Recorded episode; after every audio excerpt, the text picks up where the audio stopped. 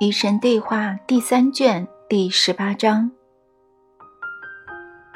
再跟我谈谈高度进化的文明和高度进化的生灵吧。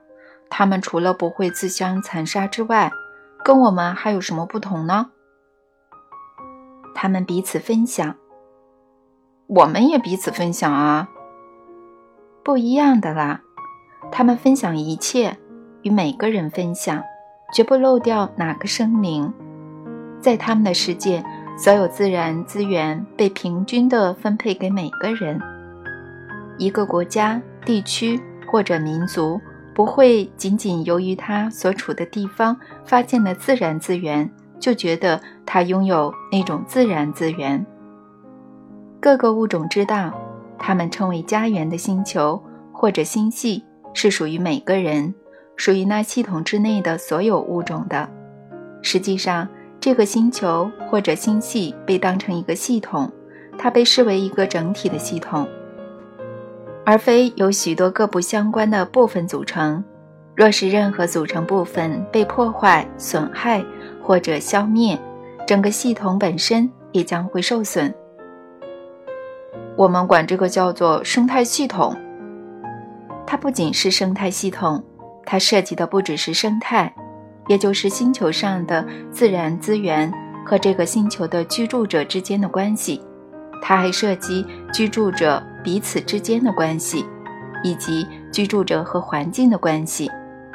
它是所有物种之间的相互关系。那可以叫做物种系统。对呀，我喜欢这个词汇，它是个很好的词汇。因为我们谈论的是某个比生态系统更大的系统，它确实是物种系统。巴克米斯特·富勒则称之为心智圈。我更喜欢物种系统这个名称，更容易理解。我以前总是搞不明白心智圈是什么东西。老八也会喜欢你这个词汇的，他不会坚持用原来那个的。他总是喜欢把道理讲得更加通俗易懂。你要跟巴克米斯特·富勒聊天啊？你想把这次对话变成招魂仪式吗？反正我知道那个曾化为巴克米斯特·富勒的灵魂很喜欢你这个词汇。哇，那太好了！能够知道这一点真是太酷了。是很酷，我同意你的说法。那么，在高度进化的文明社会里，物种系统是至关重要的。是的，但这并不意味着个体的生灵并不重要。恰恰相反，个体生灵是非常重要的，因为只有将每个个体的决定考虑在内，物种系统才能发挥最大的效用。物种系统最大限度地支持所有生命和每个生灵，这是高龄的共识。因此，他们不做任何会损害物种系统的事情，这本身就表明每个个体的生灵都是重要的。不单单是那些有地位、有势力或有钱的个体生灵，也不单单是那些力气更大、身体更壮或者自我觉悟层次较高的个体生灵。这个系统中的所有生灵、所有物种都是重要的。这怎么行得通呢？这怎么可能呢？在我们的星球上，某些物种的愿望和需求必须被置于其他物种的愿望和需求之下，否则我们就无法过上我们现在这种生活。你们很快就再也无法过上现在这种生活了。原因恰恰在于你们坚持压制大多数物种的需求，以便满足一个物种的欲望。你说的是人类吧？是的，不过并非人类所有成员，而仅仅是少数成员，甚至也不是大多数人。如果是这样，那还有点逻辑可言，而是极少数人，那些最富裕和最有权力的人。这是你们的说法。你又来了，又是针对富裕阶层和成功人士的说教。不是的。说教对你们的文明来说是没有用的，因为你们就像教室里的小学生。人类将会一如既往，对待自己和别人的方式都将不会改变，直到你们终于明白这么做并不能给你们带来最大的好处为止。再多的说教也改变不了这一点。如果说教能够改变事情，你们的宗教早就不是现在这副德行了。哇，你不是吧？你今天想把所有人都得罪光，对吧？我可没有做那种事情，我只是实话实说而已。这戳到你们的痛处了吗？那么要看一下原因是什么。其实原因我们两个都知道，真相往往是令人不舒服的。然而这本书的目的就是带来真相。受我点播的其他图书，还有各种电影、电视节目也是如此。我可不想鼓励人们去看电视。不管怎么说，电视如今是你们的社会的篝火，让你们南辕北辙的并非媒体，而是你们通过媒体传播的信息。别贬低媒体，也许有一天你自己也会上电视去传播一种与众不同的信息。我可以回答我刚才的问题吗？我还是想知道，如果一视同仁地对待所有物种的需求，嗯，物种系统是怎么运作的呢？需求确实得到同等的对待，但是那些需求本身却不是平等的。这是一个比例和平衡的问题。高度进化的生灵深深的知道，在我们所谓的物种系统中，所有生物的需求都必须得到满足，这样它们的物质形式才能够生存，而整个系统正是由于它们的物质形式创造和维护的。他们也深深的知道，就各种生物对系统本身的依赖程度而言，这些需求并不是相同或者平等的。不妨以你们自己的物种系统为例来说明。好啊，让我们用两种你们称为树木和人类的生物来做例子。我听你的。很明显，树木和人类不同。它并不需要那么多日常供给，所以这两者的需求是不平等的。然而，它们密切相关，也就是说，这两个物种是相互依赖的。你们既要注意人类的需求，也要注意树木的需求，但这些需求本身的大小程度是不同的。假如忽略了某种生物的需求，你们就会自讨苦吃。我早前提到一本很重要的书。古代文明的落日余晖，他很好的讲述了这个道理。他说，树木吸收你们的大气层中的二氧化碳，利用大气的碳元素来制造碳水化合物，也就是说，树木利用二氧化碳来成长。植物的几乎所有部分，包括根系、枝干和叶子，甚至包括树木生长的水果和干果。都是由碳水化合物组成的。与此同时，树木还会向大气层排放氧气，氧气是树木的废气，而人类则需要氧气才能生存。如果没有树木来把大量的二氧化碳转换成大气层里含量较少的氧气，你们人类就不能存活。你们反过来释放二氧化碳。而这又是树木生存所需的，你明白这种平衡关系吗？当然，这是一种很巧妙的关系。谢谢你。那么，请别再破坏它了。拜托，我们砍一棵树会补种两棵。是的，而且只要再过三百年，这些树就能长到你们砍掉的树那么大，就能制造同样多的氧气。你们将亚马逊雨林称为氧气制造厂，你们补种的树木要取代它平衡地球大气层的能力，可能要过个两三千年。不用担心，你们尽管每年砍掉上万英亩的雨林，但不用担心。为什么呢？我们为什么要这样做呢？你们毁林开垦是为了饲养牲畜。再把它们杀来吃掉。你们说饲养牲畜能给雨林国家的原住民带来更多的收入，所以你们这么做是为了提高土地的生产力。然而，在高度进化的文明社会，腐蚀物种系统并不会被当成生产行为，而是视为破坏行为。所以，高龄想方设法去平衡物种系统的总体需要。他们之所以这么做，而不是去满足系统中一小部分物种的欲望，是因为他们明白，假如系统本身遭到破坏，没有哪个处于系统之内的物种能够生存下去。老兄，这个道理太浅显了，浅显的让人痛心。假如你们地球上所谓的统治物种在接下来几年还不醒悟，那么它的浅显会更加令人痛心。我知道了，我明白了。我想要改变这种状况，但我觉得无能为力。有时候我觉得非常无助。我要怎么做才能改变这种状况呢？你什么事都不必做，但有许多状态等着你去存在。请向我解释吧。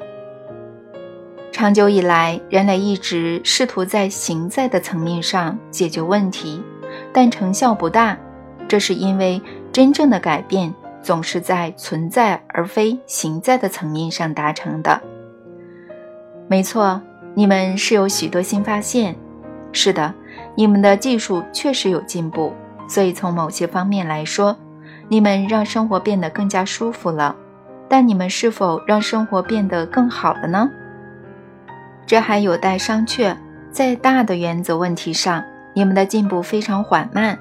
你们当今在地球上面临的原则问题，仍然和几百年前一样。一个很好的例子是，你们今天依然认为。地球是为了供统治物种剥削而存在的。你们显然不会改变你们的行事方式，除非你们改变你们的存在方式。你们和地球的环境关系是什么呢？你们和这个环境里的一切的关系是什么呢？相对于这些关系，你们的身份是什么呢？在你们这些思想得到改变之前，你们的行动是不会改变的。这是一个意识的问题，你们必须提高你们的意识，然后才能改变你们的意识。怎么提高呢？别再对此保持沉默，大声说出来，进行呼吁，提出议案。你甚至可以提出某种集体意识啊！就比如说吧，何不种植大麻，用它来造纸呢？你知道，光是为了全世界的人每天有报纸看。就需要砍掉多少树吗？更何况你们还要用纸杯、纸盒、纸巾，这该砍伐多少树才够呢？大麻的种植成本很低，收割也很方便，不仅能用造纸，也能造出最结实的绳索、最经久耐用的布料，甚至还有一些地球上效果最好的药物。实际上，正因为大麻的种植成本，如此低廉，收割如此方便，用途如此之广，才会有很强大的政治游说团体在反对它。如果世界各地政府允许人们种植这种植物，有太多的人会失去太多的利益。人类在处理各种事情时，贪婪往往会取代常识，这只是一个例子。所以，把这本书送给每个你认识的人。不仅要让他们看到这段话，还要让他们懂得书中许多其他道理。随便翻开一页，没问题。但我开始感到很郁闷。许多人说，他们看完第二卷之后也有这种感觉。接下来会有越来越多的篇幅谈论我们如何破坏地球上的环境吗？因为我可没准备你说这些。你有准备得到灵感的吧？你有准备得到启示的吧？因为了解和探索其他文明、先进的文明，能够让你得到灵感和启示。想想那些可能性，想想那些机会，想想不远处美好的明天。那也要我们醒悟了才行啊！你们会醒悟的。你们正在醒悟，风气正在转变，世界正在变化，这种情况就发生在你们的眼前。本书就是它的一部分，你也是它的一部分。别忘了，你来到世间就是为了疗愈人们的痛处，你落入红尘就是为了将世人救出红尘。你来到这里没有别的理由，别放弃，别放弃，最美好的旅程才刚刚开始。好吧，那我选择从高度进化的生灵的榜样和智慧中吸取灵感，而不是为之感到沮丧。很好，这是明智的选择，因为它有利于你们实现人类的目标。通过观察这些生灵，你们能够忆起很多东西。高龄生活在统一的状态之中，他们深刻地感受到彼此之间有着千丝万缕的关系。他们的行为是由他们的诱发思维，你可以把它当做他们那个社会的基本指导方针创造的。你们的行为也是由你们的诱发思维创造的，或者说你们这个社会的基本指导方针。高龄社会的基本指导方针是什么呢？他们的第一项指导方针是我们所有人是一体，每个决定、每次选择，你们所谓的道德和伦理，无不以这项方针为基础。第二个方针是。一体中的所有部分都是相互联系的，在这项方针的指导下，没有哪个物种的成员能够或者愿意仅仅因为它先得到某样东西，或者拥有这样东西，或者这样东西很紧缺而独占它。物种系统里所有生物的相互依赖性是得到承认和尊重的。高龄总是平衡地满足系统里每种生物的相对需求。因为他们总是牢牢地记住这些需求。第二项指导方针意味着那种社会没有个人所有制这种东西吧？没有你们理解的那种个人所有制。对高龄来说，个人所有制意味着他承担着照料所有好东西的个人责任。在你们的语言中，有个词汇可以比较贴切地描绘高龄对你们所谓的珍贵物品的感受。那就是托管制，高龄是托管者，不是所有者。所有这个词汇以及你们赋予它的意义，在高龄的文化中是找不到的。没有财产或者个人物品这种东西，高龄不占有，高龄珍惜，也就是说，他们捧起、拥抱、热爱和关怀事物，但并不拥有它们。人类占据，高龄珍惜。如果用你们的语言，可以这么描绘两者的区别：在你们的历史的早期，人类觉得他们有权独占落在他们手里的一切，这包括妻子、儿女、土地以及土地上的资源、财产以及他们的财产带来的任何其他钱物，也都是他们的。时至今日，人类社会上仍有许多人持有这种观念。人类痴迷于这种所有制的思想。那些在远方观察到这种现象的高龄称其为“财产迷恋症”。现在，由于已经有所进化，你们越来越明白，你们其实无法占有任何东西，更别说你们的配偶和子女。不过，你们许多人依然固执地认为，你们能够占有土地，土地上生长的一切。还有土地下方和土地上方的一切。是的，你们甚至还谈论什么上空权。宇宙里的高龄则恰恰相反，他们深深的明白，他们脚下的物质星球并非某样任何人可以占有的东西。不过，他们的社会却可以通过一套制度，将土地分给各个高龄去照料。如果某个高龄将他的土地照料得很好，那么可能会被批准，或者要求将托管权交给他的后代，由他的子孙世代相传。然而，只要事实证明他的子孙无法很好的托管那块土地，那块土地便不再归他们照料。哇，如果地球也实行这种指导方针，世界上有过半的工厂将会被迫放弃他们的地产，世界的生态系统则会在一夜之间得到极大的改善。你知道吗？在高度进化的社会，公司不能为了利润而破坏土地，因为那些高龄很清楚地知道，那些拥有公司或者为公司工作的人，他们的生活质量也将不可避免地遭到损害。这么做哪有利润可言呢？损害也许很多年之后才出现，而收益却是马上可以实现的。我们称其为短期收益和长期损失之比，但假如你将来不会经验到这种长期损失，谁会在乎它呢？高度进化的生灵会啊，但话又说回来，他们的寿命比你们长得多，长多少呢？长许多倍。在有些高龄社会，生灵是长生不死的。他们选择在肉身里面生活多久，就可以生活多久。所以在高龄社会，个体生灵往往会惊艳到他们的行动造成的长期后果。他们怎么能够活那么久呢？其实他们和你们一样，当然永远是不会不活着的。但我知道你的意思，你是说他们怎么能在身体里活那么久？是啊。他们怎么能够在身体里相处那么长时间呢？这是怎么做到的呢？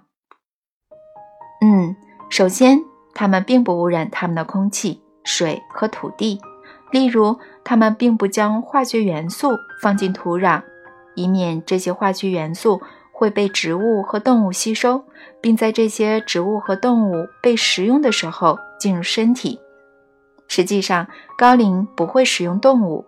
更不会将化学元素埋进土壤，让它长出植物来给动物食用，然后再用化学元素来饲养那些动物本身，然后再将它吃掉。高龄正确的推断出这种行为无异于自杀，所以高龄不会污染他们的环境、大气层以及他们自己的肉身，而人类则会。你们的身体是非凡的造物，它们的使用期本应是无限长久，不该像你们现在的身体这么短寿。高龄的心理行为也与你们不同，这同样有助于延年益寿。嗯，比如说呢？高龄不会担忧，甚至无法理解忧虑或者压力这种人力概念。高龄不会憎恨。也不会感到愤怒、嫉妒或者恐慌，因此高龄不会制造那种侵蚀和破坏其身体的生化反应。高龄会称这些心理活动为自我蚕食，而高龄既不会蚕食其他生灵，更不会蚕食其自身。那高龄是怎么做到这一点的呢？人类能够如此控制情绪吗？首先，高龄明白所有事物皆是完美的，宇宙里有一个正在逐渐展开的大过程，他们只要不去干扰它就好。所以高龄从不担忧，因为高龄理解这个过程。至于你的第二个问题，答案是是的，人类有这种控制能力。不过有些人不相信他们有，有些人只是不去选择动用它。少数人动用了这种能力，这些人的寿命将会长得多。前提是那些化学元素和空气里的有害物质并没有将他们杀死，而且他们也没有用其他方式主动的毒害他们自己。等等啊，我们主动的毒害我们自己？是的，有些人是这样的。怎么说呢？我说过的呀，你们吃下有毒的食物，你们喝下有毒的饮料，有些人甚至还吸进有毒的物质。高度进化的生灵认为这种行为是不可思议的，他无法想象出为什么有些东西你们明明知道有害无益，还要故意往身体里面灌。我们觉得吃下、饮用和吸进某些东西是很爽的。高林觉得在身体里面活着才爽，他无法想象他居然会去做任何他预先知道会导致身体夭折、死亡或者痛苦的事情。我们当中有些人不认为吃很多红肉或者喝酒吸烟会导致我们的身体夭折、死亡或者痛苦。那么你们的观察技巧就很有问题了，需要提高一下。高龄会建议你们看看你们身边的情况。好吧，嗯，关于宇宙那些高度进化社会的生活，还有什么你可以告诉我的呢？那些社会没有羞耻感，真的，也没有罪行这种东西。那怎么证明一个生灵是糟糕的土地托管者呢？你刚才又说他们会夺走他的土地，这不意味着他遭到评判并被发现有罪吗？不，这意味着他遭到观察并被发现没有能力。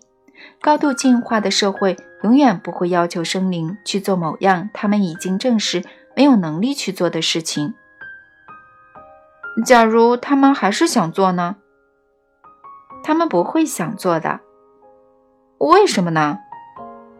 他们被证明缺乏能力这件事本身就会消除他们的欲望，这是自然的结果，因为他们明白，如果他们缺乏做某件事的能力，又非要去做，那么可能会对其他生灵造成伤害，这是他们永远不会做的，因为伤害他者就是伤害自我，他们知道这个道理。原来也是自我保护的机制在起作用，地球上也是这样。当然了，唯一的区别在于他们对自我的定义。人类定义的自我非常狭隘，你们说是你们自己、你们的家人、你们的社区。高龄对自我的定义则大不相同，他说的是自我、家庭和社区，就好像只有一个。确实只有一个啊，这就是关键所在。我明白了。举例说吧，在高度进化的社会，假如一个生灵反复地证明其自身缺乏抚养后代的能力，那么他不会坚持要那么做。所以在高度进化的社会，孩子并不抚养孩子，后代交由老年人去抚养。这并不意味着逼迫新生儿与他们的父母骨肉分离。从父母怀中将他们夺走，交给完全陌生的人去抚养，完全不是这样的。在这些社会，老年人与年轻人的关系很密切，他们并没有被抛弃，不用自己生活，他们也没有遭到忽略，无需独自度过凄凉的晚年。他们得到尊敬和推崇，受到很好的照料，被当成充满关爱。和生机勃勃的社区的一部分。每当新生的后代来临，作为社区和家庭的核心的老年人便整装待命，由他们来抚养后代，就像你们的社会让父母来做这件事情一样，是自然而然的事情。区别在于，这些后代虽然完全知道他们的父母，在他们的语言里，含义最接近父母的词汇是“复生者”。是谁？但他们不必向那些本身仍在学习基本的生活知识的人学习基本的生活知识。在高龄社会，老年人组织和引导学习过程，料理家务、喂养和照顾儿童等，也由老年人负责。后代成长的环境充满了智慧、关爱、极大的耐心和深切的理解。那些生下他们的年轻人，通常在别的地方过着自己的年轻生活，处理这种生活中的各种棘手任务，经验这种生活中的各种欢乐。他们想和他们的子女相处多长时间都可以，他们甚至可以选择在老年人居住的地方和子女生活在一起，在那里给子女营造出家庭的氛围，让子女惊艳到他们也是家庭的一部分。这是一种非常亲密和谐的经验，但承担起抚养重任的是老年人，这是一种荣耀，因为老年人扛起的是整个物种的未来。高龄社会的共识是，这种重任不应该由年轻人来承担。前面我也提过这个问题，当时我们谈论的是你们如何在地球上抚养后代，以及你们可以做出什么改变。是的，谢谢你更详细的解释了这个问题以及解决这个问题的方法。回到刚才的问题，高龄无论做了什么事都不会感到羞耻或愧疚，是吗？是的，因为愧疚是某种外界强加给生灵本身的东西，它可以被内化，这是毫无疑问的。但它原先是外界强加的，肯定是这样的。没有哪个生灵，所有生灵都是神圣的，会觉得他自己或者他正在做做的事情是可耻的。或者有罪的，除非别的生灵给他贴上这样的标签。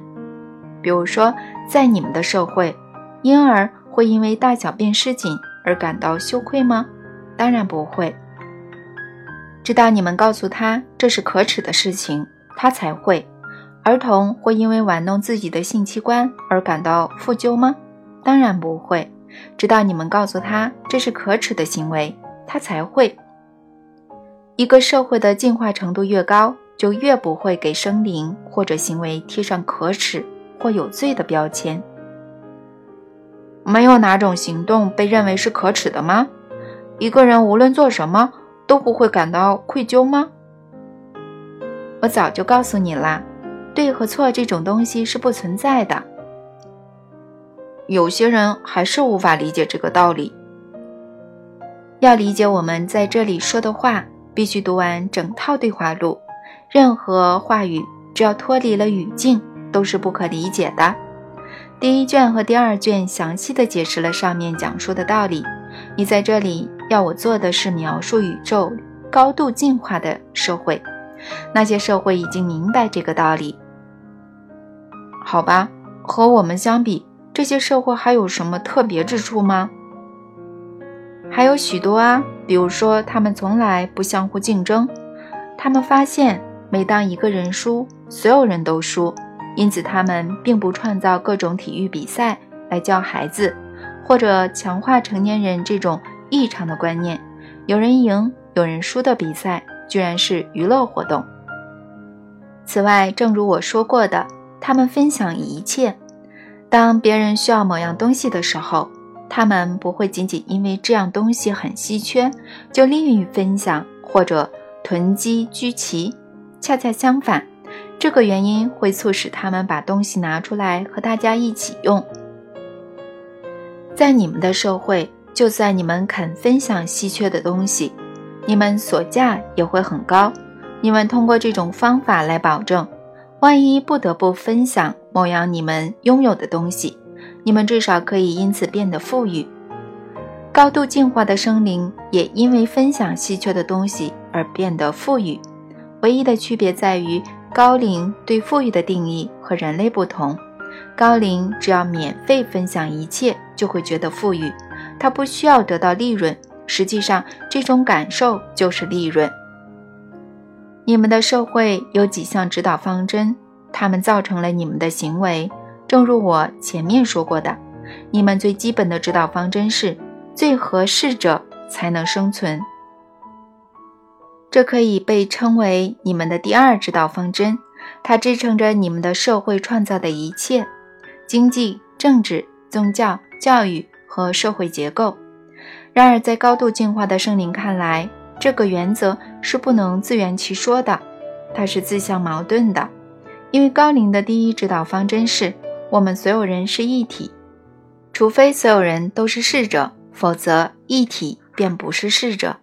所以，适合者才能生存是不可能的，因为如果有一个人不能生存，那么所有人都不能生存。你能听得懂吗？能啊，这不就是我们说的共产主义吗？在你们的星球上，凡是不让你们牺牲别人以成全自己的制度。都会遭到你们的拒绝。假如某种政治或者经济制度要求你们将全体创造出来的利益属于全体的资源平等分配给所有人，你们就会说那种制度违背了自然法则。可是，在高度进化的社会，自然法则就是平等分享。哪怕是什么都没做的人，哪怕是对公共利益毫无贡献的人，哪怕是坏人，也要分给他吗？公共利益就是生活，你只要活着，就对公共利益有贡献。对灵魂来说，寄居在物质形式之中是非常艰苦的。从某种意义上来讲，同意进入这种形式是一种巨大的牺牲。然而，这种牺牲是必要的，也是愉快的，因为只有这样，全体才能够通过经验认识其自身，才能够重现创造其自身。最完美的实现他对自身的最伟大期许，关键在于理解我们来到这里的目的。我们是谁呢？构成集体的灵魂呀。你把我弄糊涂了。我已经解释过啦，灵魂、生灵和本体只有一个。你们有些人称之为神，这单一的本体将其自身各化的。为宇宙间的一切，换句话说，它就是太极。这一切又包括了全体有意识的生灵，也就是你们所说的灵魂。那么现在的每个灵魂都是神？现在、从前和将来的每个灵魂都是。那么神是集体喽？这个词汇是我精心挑选的，在你们的语言里。它是最贴切的。神不是某个可敬可畏的单一生灵，而是一个集体。它不一定非此即彼呀，你不妨换种思维。神两者皆是吗？既是可敬可畏的单一生灵，也是由个体化的部分组成的集体。说得好，非常好。这个集体为什么要到地球来呢？为了在物质世界里表达其自身，为了通过他自己的经验认识其自身，为了成为神。这我在第一卷早就详细解释过的。你创造我们是为了成为你，确实是这样的。这正是你们被创造出来的原因。人类是被一个集体创造出来的。你们自己的圣经曾说：“让我们依照我们的形象和模样来创造人。”这句经文后来被篡改了。生活是一个过程，神在这个过程中创造其自身，然后经验这种创造。这个创造过程是持续的、永恒的，它一直都在发生。相对性和物质世界。是神所用的工具，纯粹的能量，也就是你们所说的灵，是神的本质。这种本质是真正的圣灵。借由能量变成物质的过程，圣灵在物质世界中得到体现。在这个过程中，能量降低了它的频率，改变了它的震颤或者振动速度。那总体的圣灵化为各个部分。完成这个过程，也就是说，整体的各个部分都做了相同的事情。圣灵的这些身份是你们所说的灵魂。实际上，灵魂唯有一个，它不断的改变自身的形态，这可以被称为重塑。你们都是处于塑造过程中的神，这就是你们的贡献。这本身就是很大的贡献。简单来说。你们只要化身为人便已足够。我不要求，不需要你们做更多的事情。你们已经对公共利益做出了贡献。你们已经让那公共的总体、那一体的公共元素有机会惊艳到什么是好。其实你们已经写下这样的话：神创造了天堂和人世，在地上走的兽、空中的鸟、海里的鱼，这是非常好的。但若没有对立之物，好并不能惊艳的存在。因此，你们也创造了坏，它是好的反向运动。生活也要有对立之物，所以你们创造了所谓的死亡。然而，死亡在终极实在里是不存在的，它只是一种杜撰，一种构想，一种想象出来的经验。它能让你们更加珍惜生活。在英文里面，“坏”倒过来写就是“生活”。这种语言是非常巧妙的，这种语言里隐藏着智慧，却连你们都不知道。那当你明白了整套宇宙理论，你就能理解这个伟大的真相，然后你就永远不会要求别的生灵先把某样东西给你，你才肯与之分享物质生活中的资源和必需品。你说的再漂亮也没有用，仍然会有人说你是这共产主义。如果他们想这么说，那就随他们去吧。然而我告诉你吧，在认识到你们是一体之前。你们不会有神圣的合一经验，也无法认识到我的身份。宇宙里那些高度进化的社会深深地明白我在这里解释的一切。在那些社会里，拒绝分享的事情是不可能出现的，因为某样东西较为稀缺，就漫天要价的事情也不可能出现。只有极其原始的社会才有这种事情，只有极其原始的生灵才会把必需品。紧缺视为发财的良机。高龄的经济制度并不由供给与需求驱动。人类宣称他们的经济制度为生活质量和公共利益做出了贡献。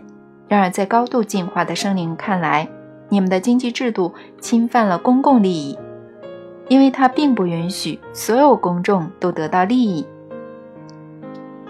高度进化的社会另一个独特之处是。